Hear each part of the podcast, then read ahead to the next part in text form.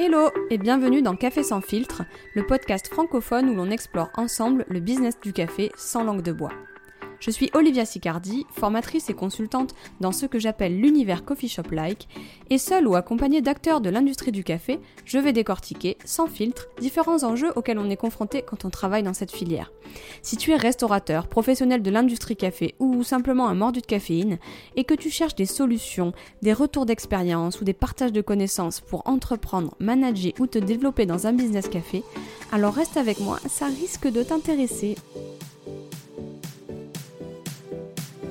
Bienvenue dans ce nouvel épisode. Tout d'abord, je voulais vous souhaiter une très bonne année 2024, puisqu'à l'heure où sort cet épisode, normalement nous sommes début janvier, et donc il est temps pour moi de vous souhaiter meilleurs vœux. À toutes les personnes, et je crois qu'on est de plus en plus nombreux et nombreuses qui écoutent Café sans filtre, je vous souhaite une très bonne année 2024 et si tu me rejoins en milieu d'année, eh j'espère que ton année se déroule comme tu le souhaites. En tout cas pour 2024, je vous souhaite la sérénité et euh, la réussite, une réussite qui vous corresponde dans vos projets euh, pro comme perso et bien sûr, je vous souhaite de continuer à découvrir et à partager autour du café comme ça a été pour moi le cas en 2023. Aujourd'hui, on va parler d'un sujet un peu plus technique que d'habitude.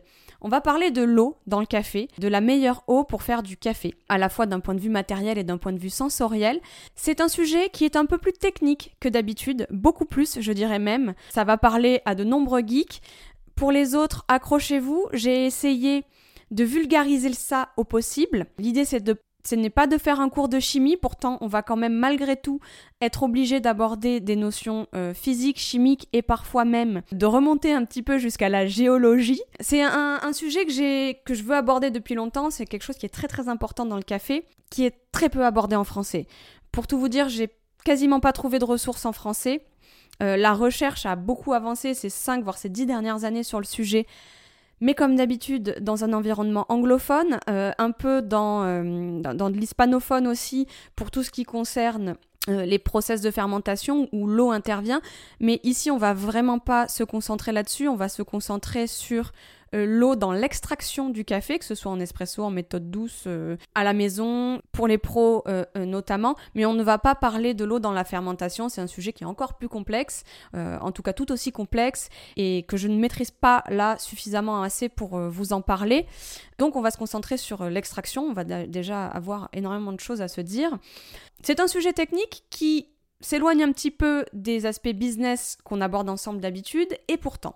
Et pourtant, ça a toute sa place parce que, entre guillemets, euh, le management de l'eau, parce que oui, c'est vraiment quelque chose qu'il faut surveiller au quotidien, euh, qu'il faut gérer, qu'il faut anticiper, ça a vraiment une importance capitale dans un commerce euh, qui vend du café. Et donc, bah, ça rejoint en fait tout à fait les, sujets business parce que souvent de nombreux professionnels, en France en tout cas, euh, ne savent pas trop aborder ce sujet du traitement de l'eau dans le café et s'en remettre au passage du technicien qui ne sera jamais suffisamment régulier euh, pour avoir un, contrôle serré, euh, précis de la qualité de l'eau. Et comme le traitement de l'eau dans le café, ça va beaucoup plus loin que le simple fait de filtrer, que la simple filtration, c'est assez important pour tout euh, gérant, manager, propriétaire, barista, oui oui barista, euh, de comprendre la base de l'impact qu'a l'eau sur la qualité d'un café et sur le matériel, parce que c'est principalement les deux aspects qu'on va aborder, pour pouvoir ajuster en permanence et pour pouvoir contrôler ça afin de servir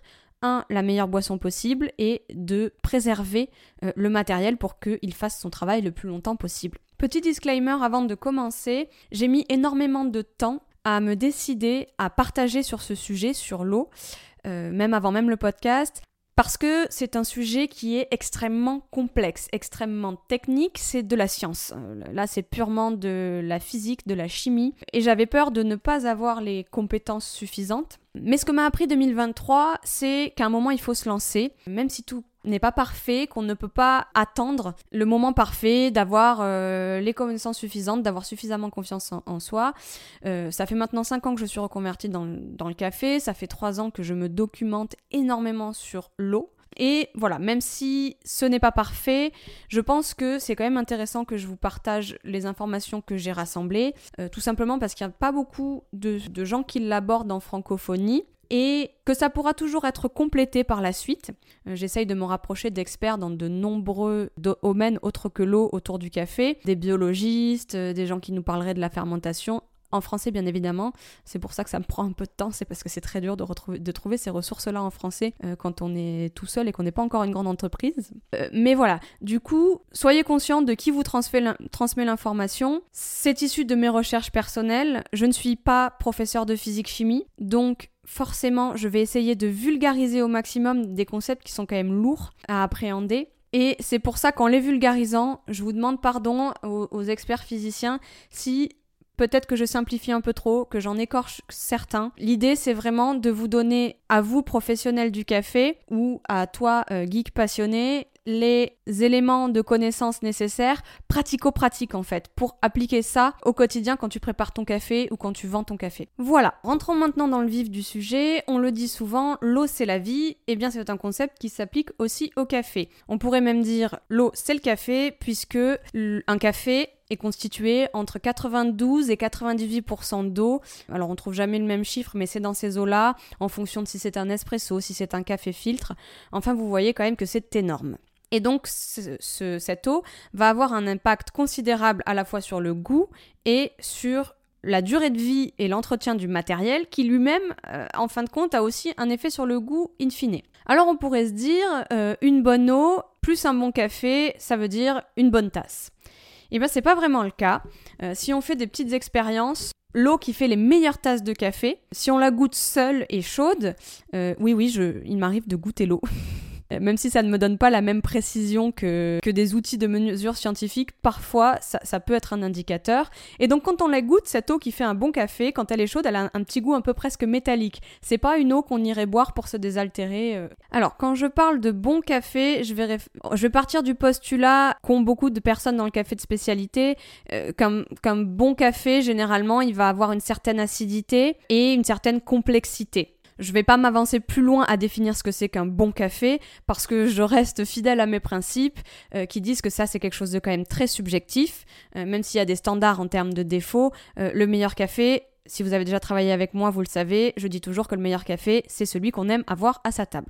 Donc je parlerai plein, principalement de complexité, d'acidité, euh, de bonne acidité, hein, attention, euh, citrique, malique, on, évite l'acidité tartrique par pitié, vous savez qu'il existe plein de formes d'acidité, que toutes ne sont pas souhaitables dans le café. Et je vais opposer ça à des cafés plats, à des cafés ronds sans aucune euh, complexité travaillée. Et donc si on regarde ce qui fait ce bon café, comme tout dans le café, c'est scientifique, c'est très complexe et souvent c'est difficilement reproductible. Mais nous, ce qu'on veut essayer de faire, c'est de créer un meilleur cadre, c'est-à-dire d'avoir une approche systémique qui nous permette au maximum de rendre ça reproductible ou en tout cas euh, d'éviter les défauts majeurs. Et donc quand on regarde l'eau, eh bien ça va rajouter un élément instable. En, tout cas, un élément dont il faut contrôler la qualité, euh, à minima la filtration, pour avoir un peu plus de constance. Instable pourquoi? Parce que euh, la qualité de l'eau, et, c'est souvent le cas, c'est le cas en France, mais c'est souvent le cas dans les pays développés, elle se gère et elle s'analyse au niveau régional, au niveau, c'est très local, hein, parfois d'une ville à l'autre, euh, dans un même arrondissement, euh, la qualité de l'eau n'est pas la même. Euh, je prends l'exemple de Marseille où j'ai vécu un certain nombre de temps, en fonction des arrondissements, c'est complètement différent. Donc ça se gère au niveau local, au niveau de la ville et des communes, et surtout ça change dans le temps, souvent en fonction de la météo en fait, des conditions climatiques. Donc avant de vous assommer avec des concepts un peu plus scientifiques, on va regarder comment concrètement on s'y prend pour contrôler la qualité de l'eau, pour essayer de faire en sorte qu'au moins cet élément-là, qui on l'a vu est un gros constitutif du café, puisse être d'une qualité correcte. Et quel est le rôle du professionnel du café? Quel est le rôle du barista là-dedans? Parce que oui, oui, je maintiens, ça fait partie du rôle du barista de contrôler euh, la qualité de l'eau et en fonction de ces contrôles, de mettre en place les ajustements nécessaires pour obtenir le meilleur résultat en tasse. Souvent, ce que je vois chez mes clients, et ça me désole un petit peu, c'est euh, des, managers, des gérants de coffee shop ou de restaurants euh, qui vont dire Oh non, non, non ça c'est le rôle du technicien, le barista t'y touche pas et qui restreignent un petit peu comme ça euh, les domaines d'action sur le barista. Alors je vous dis pas de laisser à votre barista tout toucher, mais en tout cas, assurez-vous de lui donner euh, les informations nécessaires, peut-être les formations nécessaires et, de le laisser ensuite gérer, de le professionnaliser. Ça, fait partie de son rôle. Hein. Vous savez, les techniciens en France, euh, il, existe euh, deux grandes marques hein, qui sont de, bonnes marques, hein, de très bonnes marques, euh, Brita et BWT. mais les techniciens, alors d'abord, vous avez souvent affaire à des commerciaux, qui ne sont pas forcément des experts. Et les techniciens, ils sont souvent là pour vous installer le système à un instant T, le système de filtration. En fait, à cet instant les conditions, les, caractéristiques de l'eau sont ce qu'elles sont, mais ça peut changer euh, un mois après, euh, deux mois après, voire même quelques semaines. Et en fait, ça fait partie du rôle du barista de comprendre. On pourrait faire un podcast entier sur son rôle, mais c'est celui euh, qui va permettre d'extraire le café au mieux, de, créer une recette en fait avec ce qu'il a à sa disposition et, si l'ingrédient majoritaire de la recette c'est l'eau, il faut quand même qu'il soit capable d'en mesurer la qualité, ou en tout cas de faire remonter les informations et de faire intervenir les bonnes personnes euh, s'il y a besoin de changer. Mais pour ça, il faut qu'ils comprennent. Et comme je le disais, c'est un sujet qui est mal, assez mal abordé en France. Il existe de bonnes formations, enfin en tout cas, toutes les formations café, je commence à en avoir fait pas mal, euh, auxquelles j'ai assisté, abordent à un moment ou, à un autre l'eau, mais souvent les données elles sont pas mises à jour. On va voir après, euh, on parle de TDS, alors que je pense que c'est un peu, euh, c'est un peu dépassé de parler de, ça. Il y a une formation qui me semble un peu plus complète, c'est celle de Barista Hustle, qui a un volet entier de sa formation qui est dédié à l'eau. À l'heure actuelle, je crois qu'il est autour des 115 euros. Donc vous voyez quand même qu'ils en ont fait un gros sujet. Alors malheureusement, parce que je peux pas passer ma vie à investir là-dedans, et puis moi j'ai voilà, trouvé d'autres ressources euh, euh, par ailleurs, je ne l'ai pas suivi, donc je ne vais pas pouvoir être garante de la qualité de cette formation. On peut, on peut parler que de ce qu'on connaît. En revanche, des retours que j'en ai eus, c'est que c'est quand même celle qui est la plus à jour, la plus complète. Maintenant, elle est en anglais, c'est-à-dire que, comme d'habitude, il n'y a pas de ressources en français. Ce qui m'embête un peu, et ce qui est la raison euh, d'exister de ce podcast aussi, c'est que je vous dis que c'est de la responsabilité du barista d'ajouter à son panel de compétences les connaissances sur le traitement de l'eau. C'est même pas, on parlait tout à l'heure du gérant de coffee shop, du manager, c'est pas à lui hein, forcément de, fournir au, barista euh, ces, ces connaissances-là, c'est pas à lui d'assumer le coût d'une formation il peut le faire, ça peut être un élément de rétention de ses salariés, etc. On en a parlé dans l'épisode 1 sur le recrutement. Euh, mais comment est-ce que euh, on peut bah voilà, dire que ça fait partie des, responsabilités, des compétences à avoir au niveau barista, s'il n'y a aucune euh, ressource pour nos baristas français? Donc voilà, l'ASCA a fait beaucoup de recherches sur le sujet. On va parler du livre qui a été, qui a été écrit par des, membres de l'ASCA là-dessus, euh, qui, est, plutôt bien, hein, qui a été mise à jour euh, des nouvelles euh, avancées et des nouvelles recherches, mais qui, alors je trouve, ces mises à jour, je trouve qu'elles arrivent jamais dans le contenu des formations qui sont certifiées SCA. C'est-à-dire que les, les, formations, elles ont toujours un temps de retard, sur en tout cas sur le sujet spécifique du traitement de l'eau. Il y a un peu de retard par rapport aux publications de l'ASCA. Et donc c'est toujours pareil, c'est lié à, la langue en fait. Et, donc euh, c'est un petit peu embêtant, mais c'est aussi l'objet de, ce podcast, de vous fournir des ressources en français. Sans aller jusqu'à traduire bêtement euh, tout ce que j'ai lu et tout ce que j'ai entendu, écouter, l'idée c'est de vous donner mon analyse, de comparer ce que je vois dans les formations et de, de condenser un petit peu tout ça et de vous le fournir en français, alors forcément avec le prisme de ma compréhension. Donc on en revient à notre barista ou à notre gérant d'établissement, comment est-ce qu'il fait concrètement pour contrôler euh, la qualité de l'eau? Donc on l'a dit, c'est quelque chose qui se gère au niveau régional. Donc souvent, il faut prendre contact avec le service des eaux de votre commune ou de votre ville pour connaître un petit peu la qualité. Alors le problème, c'est qu'en France, tout est très bureaucratique et que on va avoir plusieurs interlocuteurs.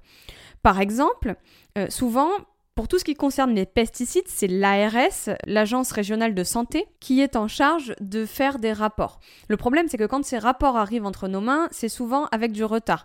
Par exemple, euh, pour Lille, j'ai reçu à l'été 2023 un rapport d'une analyse de l'eau conduite en 2021.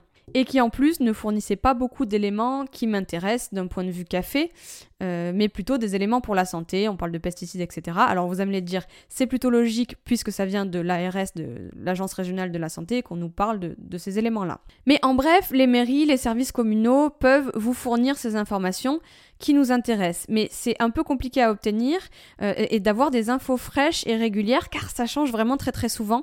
En un mois, on peut avoir des analyses d'eau qui sont différentes. Donc commencez par vous rapprocher de votre mairie, du service des eaux, pour avoir ces informations et vous allez les avoir souvent par téléphone. Euh, donc on va avoir des indicateurs à regarder comme la dureté, euh, ça ça ne vous surprend pas. On va aussi vouloir essayer de savoir la quantité de magnésium, de carbonate, de bicarbonate qu'il y a dans l'eau. Et ça, c'est des informations qui vont se retrouver malheureusement un petit peu éparpillées entre les informations du fournisseur d'eau, entre la commune, entre l'ARS.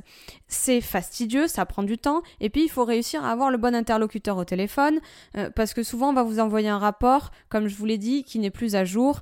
Et dans ce rapport, pour avoir fait les, démarches plusieurs fois euh, quand j'habitais à Marseille, j'ai pas encore abouti sur l'île, mais d'expérience, les rapports, en fait, c'est beaucoup de politique à l'intérieur. Euh, c'est lié hein, à la politique d'une commune, on l'a dit, puisque c'est un traitement régional. Vous allez avoir des informations sur euh, combien de fois euh, l'eau et, la qualité de l'eau est mesurée, combien de fois, combien de, quelles sont les équipes qui y sont assignées, quelle est la politique vis-à-vis de l'eau. En fait, rien de, de ce qui nous intéresse, c'est bien de le savoir pour votre culture personnelle et votre consommation d'eau, mais quand ça, touche au café, on va avoir très peu d'informations sur bah, la composition de l'eau en, ions, en magnésium, en calcium, en, carbonate, en bicarbonate, euh, en nitrate même, si c'est les, éléments qui sont contrôlés. Donc c'est fastidieux, ça prend du temps et clairement vous n'avez pas le temps souvent en tant que professionnel. Donc moi je vais plutôt vous conseiller, faites cette démarche-là, si elle aboutit, tant mieux. Euh, comme dans mon cas à Marseille, si elle aboutit pas, bah, tant pis. Si ça n'aboutit pas, allez mesurer la qualité de votre eau vous-même en vous équipant de petits outils comme ça de, chimistes euh, un peu partout, euh, chez certains pessimistes notamment, qui vont vous permettre d'avoir ces informations-là vous-même. Et donc ces petits systèmes de contrôle, ça se présente sous forme souvent, vous savez, de bandelettes colorées. Vous en trouvez chez Leroy Merlin par exemple. Il y en a partout ailleurs. Hein. Ça s'appelle euh, kit de test de la qualité de l'eau domestique. Et ça va vous donner un certain nombre d'indicateurs.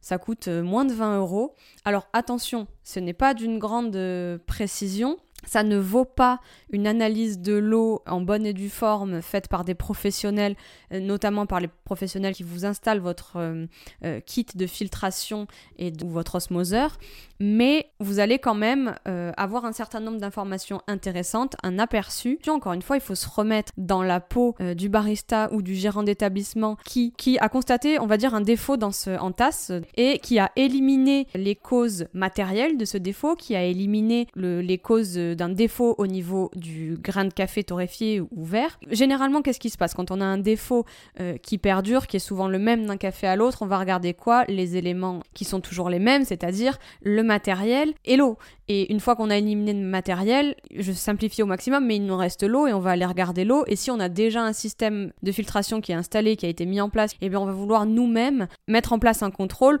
pour voir si ça n'aurait pas bougé par rapport à ce qu'a installé le technicien. Donc ça va nous donner un certain nombre euh, d'informations comme bon le pH, mais on verra que ça c'est pas d'une énorme précision, comme euh, euh, les carbonates, comme l'acide citrique, comme le magnésium, ce genre d'informations qu'on a besoin de connaître, comme l'alcalinité, comme le pouvoir tampon de l'eau, respectivement alkalinity et buffering capacity de l'eau, c'est souvent écrit en anglais, donc je vous donne les infos en anglais, qui sont aussi deux informations très importantes, et je vais vous expliquer pourquoi c'est ces éléments-là qu'il va falloir aller regarder. En premier lieu, on va regarder ce qui nous vient en premier en tête, ce qui nous semble le plus facile à regarder, c'est-à-dire le calcaire, la dureté de l'eau. Et ça tombe bien parce que historiquement, pendant des années, les professionnels du monde du café ont eu tendance à ne regarder que ça. À tort, puisqu'il y a bien d'autres éléments, on va le voir, qui sont importants euh, dans la composition de l'eau pour en faire une, bonne eau pour extraire du café. Mais pendant des années, euh, l'obsession, c'était de trouver ce sweet spot de l'eau. Hein, on connaît le, le sweet spot du café. Là, c'était vraiment le sweet spot de l'eau, c'est-à-dire ce juste milieu, ce point où on n'a pas trop de calcaire pour euh, ne pas endommager le matériel et pour ne pas avoir un, café plat, un café qui soit peu acide, euh, voire même qui développe des défauts. Mais en même temps suffisamment pour éviter la corrosion. Et ça, vous avez, c'est toujours vrai, vous avez tendance à l'oublier. Pas assez de calcaire, c'est pas bon non plus. Une eau trop acide, elle va venir aussi endommager vos machines. Il va y avoir de la corrosion, il va y avoir ces espèces de sels minéraux un peu bleus, euh, voire ocre, qui vont se développer. Et c'est pas bon du tout pour vos machines. Et bien évidemment, ça se ressent aussi dans le café qui ne va pas avoir le goût. Là où ça commence à se compliquer, c'est qu'on a différentes duretés que l'on peut mesurer et on peut le faire de différentes manières. D'abord, on a la dureté totale. La dureté totale, c'est, pour simplifier au maximum, le nombre de particules euh, qu'il va y avoir dans l'eau. Vous savez que l'eau n'est jamais vraiment pure. Euh, ou alors c'est de l'eau distillée, mais en tout cas celle qui sort du robinet ne l'est pas, elle est chargée de plein d'éléments.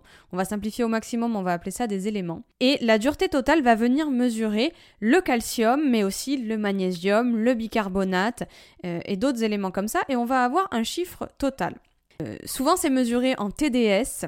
Le TDS c'est quoi? Ça correspond à Total Solids Dissolved, donc total des solides dissous dans l'eau ou dans, un, dans une solution. Ici, on va regarder l'eau.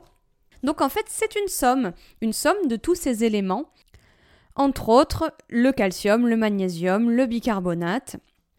Et pendant longtemps, on a regardé que cet indicateur-là, que ce TDS-là.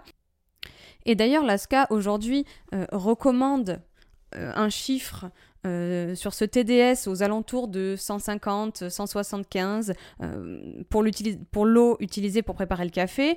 Euh, donc, alors c'est ça aussi la difficulté, c'est que les chiffres varient selon les sources. mais en tout cas, voilà, les recommandations qu'on trouve, c'est un TDS compris entre 100 et 200 mg par litre. Ce n'est pas précis et rien que le fait de n'utiliser que cet indicateur, euh, pour de nombreux experts et, pour moi, euh, ce n'est pas suffisant d'utiliser ce TDS. Pourquoi? Parce qu'il nous donne une somme, mais il ne nous dit rien de la composition de cette somme, de la composition de ces éléments. Alors là, attention, je fais référence au TDS appliqué à l'eau. Je parle pas du TDS appliqué au café extrait. Vous savez, par exemple, pour, euh, contrôler euh, le niveau d'extraction d'un expresso, souvent on peut utiliser le TDS euh, qu'on mesure à l'aide d'un réfractomètre. Vous savez, cet outil tout petit qui coûte très très très cher. Dans le cadre de l'extraction de l'espresso, là je trouve que ça reste très pertinent parce que ça va nous, permettre, d'évaluer euh, certains aspects comme euh, le, côté sirupeux, le corps, etc. Euh, on n'en parle pas ici, on parle vraiment de appliquer à l'eau. Ce n'est pas suffisant parce que ça ne, nous ça ne nous dit rien sur la composition de l'eau et sur le type d'éléments qu'on a totalisé dans l'eau. Donc ce qu'on va vouloir regarder pour avoir un petit peu plus d'informations sur le type d'élément, c'est ce qu'on appelle la durée carbonatée. Euh, certains l'appellent la durée partielle, mais nous on va l'appeler la durée carbonatée, euh, et qui est mesurée en KH. Alors attention, d'un pays à l'autre ça varie. Euh, c'est un peu comme le système métrique, il n'est pas là partout. Moi je vais vous parler ici de KH en mesurant le degré de dureté carbonatée avec l'indicateur KH, on va déjà avoir un peu plus une idée euh, de ce qui compose l'eau et on va s'attacher à regarder les carbonates et plus précisément les bicarbonates qui sont euh, avec le calcium présent dans le calcaire. Et regarder ces indicateurs-là va nous permettre d'obtenir de meilleurs résultats avec une acidité contrôlée et une plus belle complexité en tasse. On va voir tout à l'heure pourquoi. Cette dureté carbonatée, vous pouvez tout à fait euh, la contrôler, la mesurer vous-même euh, avec des, vous avez des kits BWT en vent. Je sais que il y en a sur tout un tas de revendeurs euh, spécialisés au café ou pas d'ailleurs. Faites simplement attention à l'unité de mesure, que ce soit le KH, le DH, le FH dans lequel c'est exprimé, pour avoir les bonnes, recommandations. En règle générale, mais ça peut varier, le KH recommandé pour l'eau euh, pour euh, extraire un bon café est compris entre 4 et 6 maximum. 4-5, on est déjà bien. Je reviens en arrière pour vous donner un exemple, euh, pour vous montrer qu'utiliser uniquement le TDS et donc la, dureté totale de l'eau n'est pas suffisant. Vous pouvez par exemple avoir une eau euh, pauvre en carbone avec donc un KH faible, euh, mais un niveau de TDS élevé et qui pour autant ne déposera pas de calcaire. Donc vous, vous allez voir votre niveau de TDS élevé si vous ne regardez que ça. Vous allez vous dire ah bah il faut que je filtre davantage. Euh, et, Et alors, qu'en fait, il n'y a pas forcément besoin puisque ça n'aurait pas déposé de calcaire et qu'au passage, vous allez peut-être trop filtrer et enlever certains éléments comme le magnésium, on le verra tout à l'heure, qui peuvent être euh, importants et, apporter euh, de bonnes choses à votre extraction. Parce que, petite parenthèse, le calcaire, celui qu'on appelle vulgairement calcaire, euh, qui laisse ses vilaines traces d'abord blanches puis ensuite jaunes au fond de nos bouilloires ou dans nos, dans nos machines à café, dans les chaudières et, les résistances, en fait, c'est un calcaire un peu spécial qui est fait de calcium et de carbonate. Le carbonate qu'on trouve le plus souvent dans l'eau, c'est le bicarbonate. Et donc c'est l'association de ces deux éléments euh, qui donne ce calcaire qui euh, laisse des traces. En fait, quand on fait la chasse au calcaire, c'est pas n'importe lequel. Euh, on fait pas la chasse au calcaire où il y a du magnésium, etc. On fait la chasse au calcaire, sous-entendu le calcite. donc bicarbonate plus calcium, euh, qui, soit dit en passant, vient de la coquille euh, des, mm, des coquillages, en fait. Euh, alors, il y a tout un, épisode de podcast là-dessus, de The Science of Coffee. Il a fait un épisode entier là-dessus où il remonte à la genèse de d'où vient l'eau, d'où d'où vient le calcaire. donc, c'est vraiment la coquille des, des coquillages et c'est un espèce de cycle comme ça. D'ailleurs, si vous observez du calcite au microscope, l'image que vous avez, en fait, on dirait de minuscules coquille de coquillage. La molécule s'est créée comme ça. Je vous épargne le, détail géologique historique. C'est passionnant, mais c'est aussi très complexe. Euh, mais en gros, les, premiers êtres vivants animaux étaient mous et ont créé euh, une coquille pour pouvoir se protéger. C'est la prédation qui a amené ça. Et le calcium est composé de ça. Pour résumer, c'est la dureté carbonatée plutôt que la dureté totale qu'on va préférer mesurer pour la mesurer, il existe des petits kits. Vous savez, c'est ces kits où vous avez un tube d'une solution qui est généralement bleu foncé, euh, noir, et puis vous allez mettre, euh, euh, donc souvent c'est 5 ml d'eau dans un tube qui est fourni, et puis vous allez suivre des instructions, vous allez rajouter goutte par goutte et compter, c'est très important de compter le nombre de gouttes de ce liquide foncé, jusqu'à ce que la goutte fasse changer la solution, que de bleu elle passe à rouge, c'est souvent ça. Et c'est à ce moment-là, en fonction du nombre de gouttes qui ont amené au changement de couleur, on va vous donner un tableau d'équivalence en KH. C'est comme ça que ça marche et je trouve ça euh, ludique à faire pour les enfants par exemple. Ça leur explique un petit peu euh, euh, la chimie. donc c'est vraiment pas compliqué, tout le monde peut faire chez soi et encore plus dans son coffee shop. On résume les outils à notre disposition. le petit kit pour mesurer la dureté carbonatée, donc qui se compose d'un d'un récipient et d'un tube d'une solution un peu foncée. ça va marcher en nombre de gouttes et ça va nous donner un chiffre euh, de dureté pour mesurer le calcaire. Et les bandelettes de couleur dont on a parlé au départ, elles sont a priori capables de nous donner la dureté carbonatée, mais je trouve que c'est beaucoup moins précis. Par contre, ça nous donne un aperçu de la composition des autres minéraux qui vont composer l'eau euh, et également de tous les éléments nitrates, chlore, qui vont donner un goût et qu'on va vouloir filtrer. Et ça va nous permettre de voir si notre système de filtration euh, fonctionne ou, pas. Euh, alors bien évidemment, à chaque fois que ce soit avec le kit, avec la solution foncée ou avec le, kit de bandelette, euh, vous testez l'eau non filtrée puis l'eau filtrée pour pouvoir comparer. Pour ceux qui se disent qu'il faut être un haut gastronome avec un fin palais pour sentir ces différences, je vous assure que non. Vraiment, on voit même parfois la couleur. Hein, entre une eau filtrée et une non filtrée, elle change de couleur. La créma du café change de couleur. Euh, donc je vous laisse imaginer ce que ça, rend sur le, goût. Parfois, c'est, on a tendance, et c'est dommage dans, cette industrie, euh, quand on ne s'y connaît pas, à incriminer tout de suite les torréfacteurs, à, dire ah le café était pas bon. Ça veut dire que le grain torréfié est pas bon. Je le dis, je dis toujours la même chose. Hein. En fait, c'est une chaîne de production qui commence dans la terre et qui finit dans la tasse.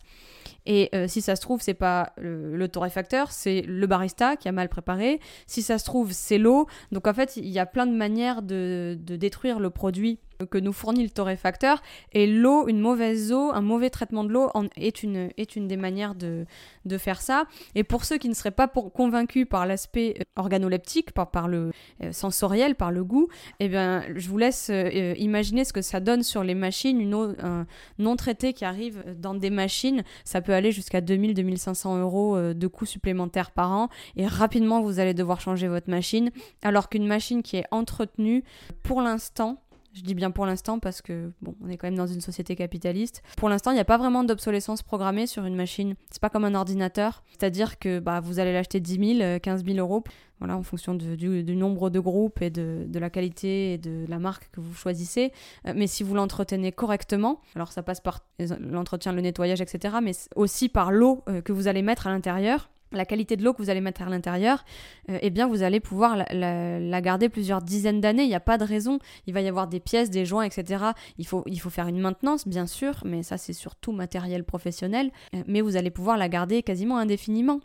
Pour simplifier les choses, la dureté bicarbonatée, elle est souvent associée à l'alcalinité de l'eau. Et l'alcalinité, c'est un concept qui va être très important de la même manière que ce qu'on appelle la capacité de l'eau à faire tampon. Et tout ça, c'est lié au, bicarbonate et je vais essayer de vous expliquer pourquoi. La raison principale, c'est que euh, le bicarbonate, les carbonates de manière générale, vont avoir une incidence sur la perception qu'on a de l'acidité en bouche.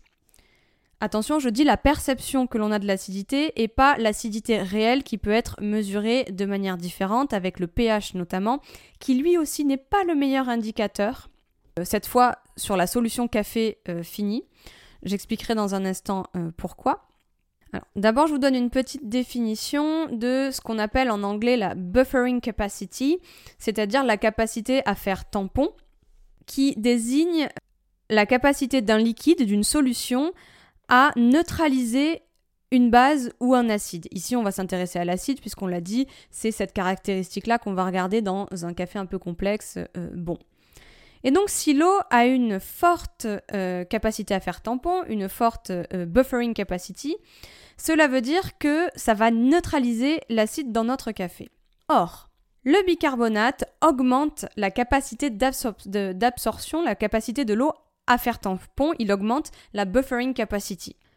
Quand on parle d'acidité ressentie, on fait référence en fait, encore une fois pour simplifier à mort, on fait référence à euh, la capacité des éléments à s'échanger des protons. Et quand un proton entre en contact avec notre récepteur, alors on sent l'acidité. Par exemple, si on prend une eau qui est complètement pure, euh, qui n'a pas d'acidité à la base, qui a un pH neutre, au contact avec le café, qui lui-même contient tout seul euh, un acide, des acides citriques, le proton de ces, de ces molécules d'acide citrique vont atterrir dans l'eau et entrer en contact avec les récepteurs de notre palais, et c'est là qu'on sent l'acidité. Maintenant, si on ajoute du bicarbonate, eh bien, la capacité de l'eau à faire tampon, la buffering capacity va être augmentée.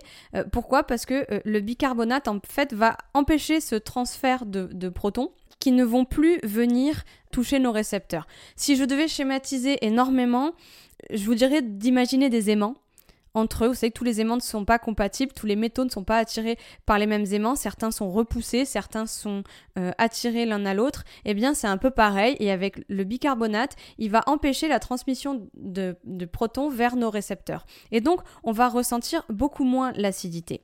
Et ça n'a rien à voir avec le pH, qui lui mesure l'acidité d'un liquide. Vous savez par exemple qu'un café extrait souvent, quelle que soit la recette, quelle que soit specialty, euh, pas specialty, euh, torréfaction à l'italienne, torréfaction très claire, si vous mesurez le pH d'un espresso, il est généralement autour de 5, entre 4,5 et, 5 en, termes de pH, ce qui correspond à une solution acide. Or, euh, souvent, vous allez le boire, vous allez dire Oh mon dieu, qu'est-ce qu'il est amer Parce qu'il a une torréfaction très noire, parce qu'il a été surextrait. Et pourtant, le pH va être autour de 4,5-5, ce qui correspond à quelque chose d'acide, alors qu'en bouche on a quelque chose de très amer. Souvent on oppose acidité et amertume.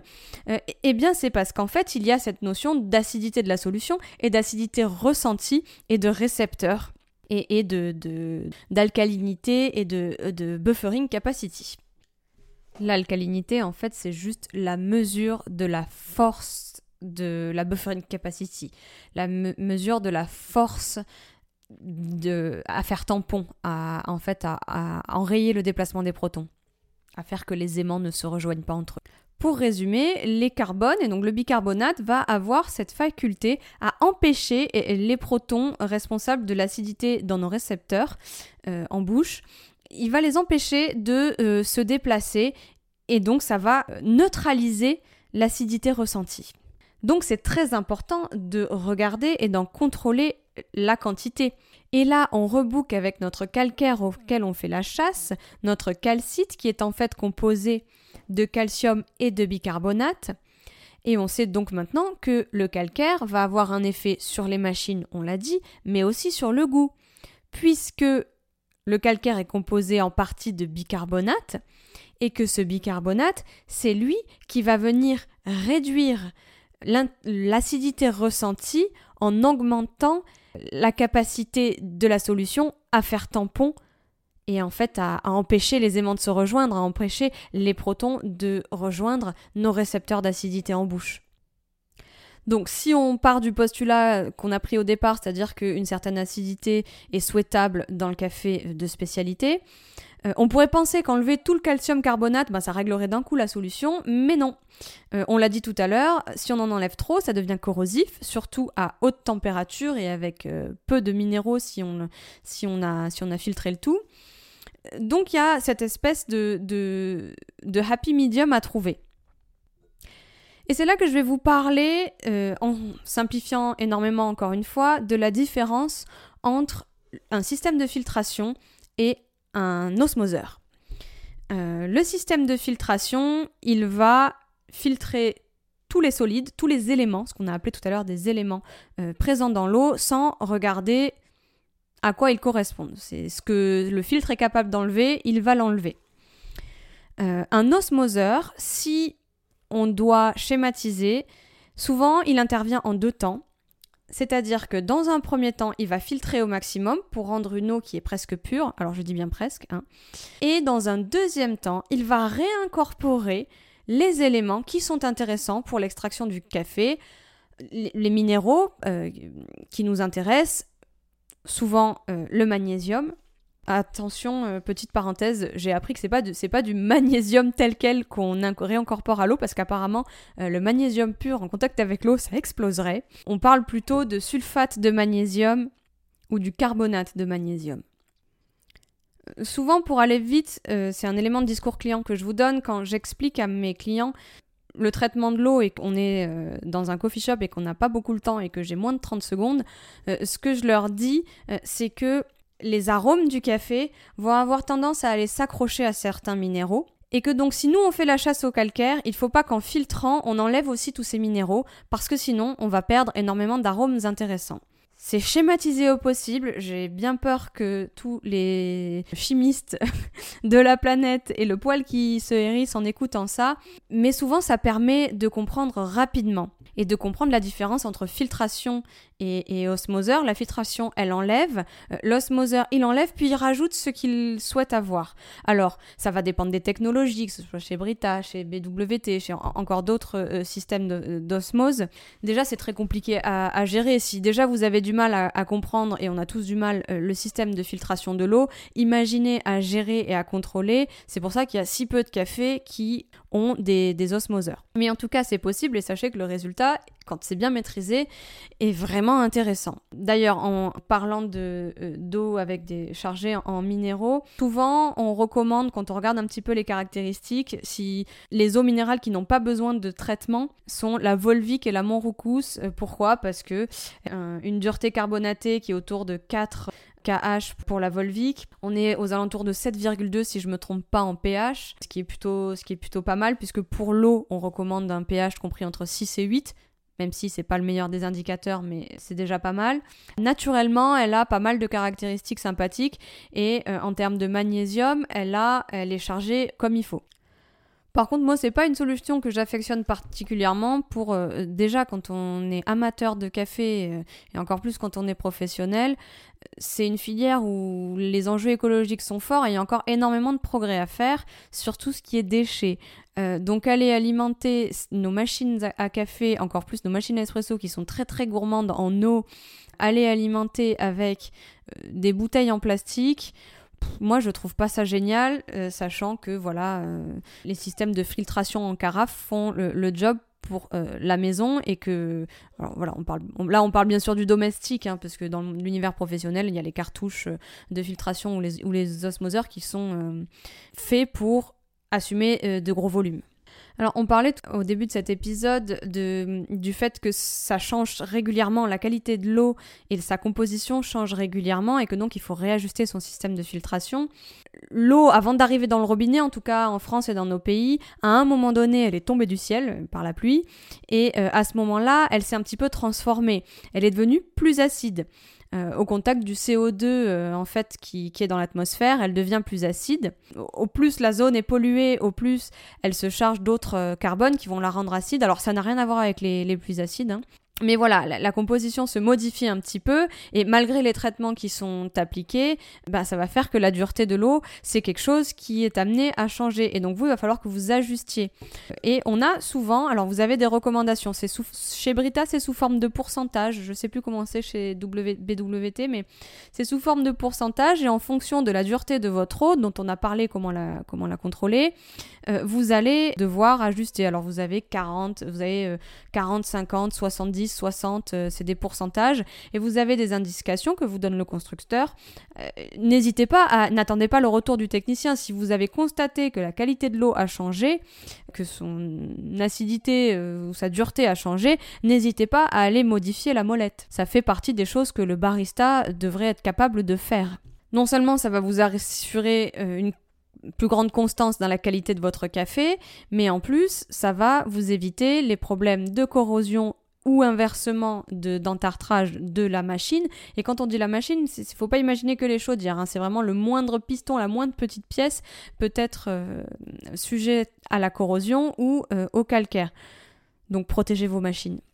Si on veut aller encore plus loin, euh, là c'est vraiment plus pour votre culture personnelle parce que ça va être difficile à appliquer au quotidien dans votre coffee shop, quoique si vous, vous sentez la compétence nécessaire et que vous utilisez un, un osmoseur euh, ou, que vous euh, jonglez comme ça avec, les composants, avec la composition de votre eau en, la contrôlant, pourquoi pas, je sais que certains le font. On va regarder un petit peu le, magnésium. Depuis tout à l'heure, je vous dis que c'est quelque chose de, très important dans le café, dans l'analyse sensorielle en tout cas, puisque lui ne va pas avoir d'impact sur le matériel. Parfois, il va même avoir tendance à atténuer les, effets du calcaire, euh, très très faiblement. Mais euh, plus précisément, on s'est rendu compte, les experts se sont rendus compte, euh, qu'il fallait regarder le ratio magnésium-calcium. On dit qu'on a plus de chances de retrouver les caractéristiques recherchées euh, dans un bon café de spécialité si on a un ratio magnésium sur calcium élevé dans l'eau de départ. La composition chimique du café est aussi impactée en sortie en positif. Le fait de pouvoir rajouter comme ça des minéraux, du magnésium euh, dans l'eau, c'est de plus en plus développé, de plus en plus recherché. en championnat, on accorde énormément d'importance à l'eau, de plus en plus, et ce n'est pas rare de voir les candidats euh, euh, arriver avec leur propre eau euh, pour la Brewers Cup. Alors, je vois justement, j'ai entendu des choses en termes de réglementation.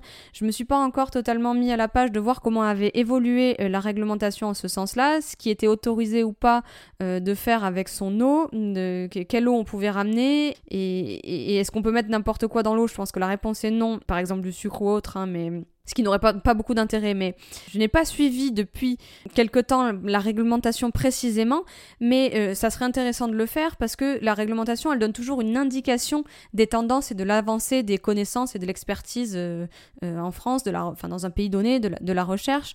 Donc je vais aller regarder un petit peu ce qui se fait en termes de réglementation. Si l'un ou l'une d'entre vous a des infos, je prends. Je sais qu'à un moment, les, championnats d'aéropress, alors l'aéropress c'est toujours un peu à part hein, dans, les, championnats, je sais pas pourquoi. On, pouvait tout à fait se ramener avec euh, ces, bidons d'eau qu'on avait, euh, j'avais envie de dire trafiqués, mais non, mais qu'on avait travaillé en tout cas, avec en rajoutant euh, des, minéraux. Avant la fin de cet épisode, peut-être qu'il serait intéressant que je vous partage les ressources que j'ai utilisées pour en apprendre plus sur la qualité de l'eau pour extraire un café.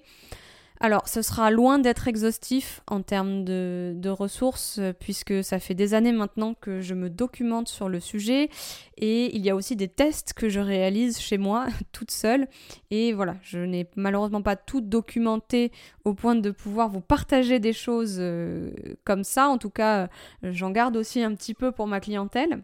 Il y a le livre dont je vous ai parlé, euh, qui avait été beaucoup critiqué, en tout cas à sa sortie, dans sa première version, qui est Water for Coffee de Christopher Hendon et Maxwell Colonna comme souvent dans l'univers, euh, dans ce que j'appelle le microcosme du café de spécialité, euh, existe même à l'international, les critiqués et les critiqueurs ont fini par travailler ensemble pour donner naissance à, je simplifie, hein, pour donner naissance euh, au livre de la SCA, The Water Quality Handbook. Voilà, les deux livres principaux que j'ai épluchés il y a quelque temps maintenant, qui ont été mis à jour un petit peu. Il y a des évolutions entre le 1 et le 2. Alors malheureusement, ça n'existe pas en français, en tout cas, j'ai pas trouvé. J'ai pas cherché depuis quelques temps. Pour celui de l'ASCA, il y en a une partie, 50%, qui est accessible en téléchargement d'une version intérieure, euh, mais c'est de l'anglais. J'ai aussi beaucoup écouté le podcast euh, The Science of Coffee qui est issu d'une série plus large de podcasts, alors toujours en anglais, euh, qui s'appelle Filter Stories, qui est vraiment très intéressant. Alors, on part vraiment à la création, au Big Bang, quoi, à la création du monde. Euh, on parle de manteaux terrestres, etc.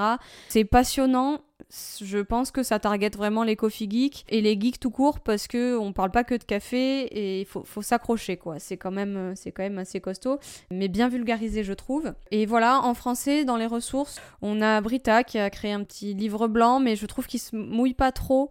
Euh, c'est assez bien expliqué, mais il y a assez peu de recommandations. Alors ça peut se comprendre parce qu'ils ont des solutions qui commercialisent derrière et aussi parce que c'est tellement aléatoire et ça dépend tellement des régions euh, que j'imagine que c'est pas facile de donner des recommandations comme ça. Moi-même, euh, j'ai mis du temps avant de le faire et je prends des pincettes. D'ailleurs, si quelqu'un a l'envie très forte de me contredire sur un sujet ou de compléter un scientifique, quelqu'un qui, qui aurait ce profil un peu plus chimiste que moi, c'est avec plaisir, ou un professionnel de, l'eau dans le café, euh, c'est avec plaisir pour compléter et faire vivre euh, cet épisode. Vous pouvez me contacter euh, aquarius.coffeelab sur Instagram, sur LinkedIn également. On arrive à la fin de cet épisode, merci pour ton écoute. Si ça t'a plu, n'hésite pas à liker et à partager. Et s'il y a des thèmes que tu souhaites aborder, n'hésite pas à les partager en commentaire. Je te dis à la semaine prochaine pour un nouvel épisode de Café sans filtre.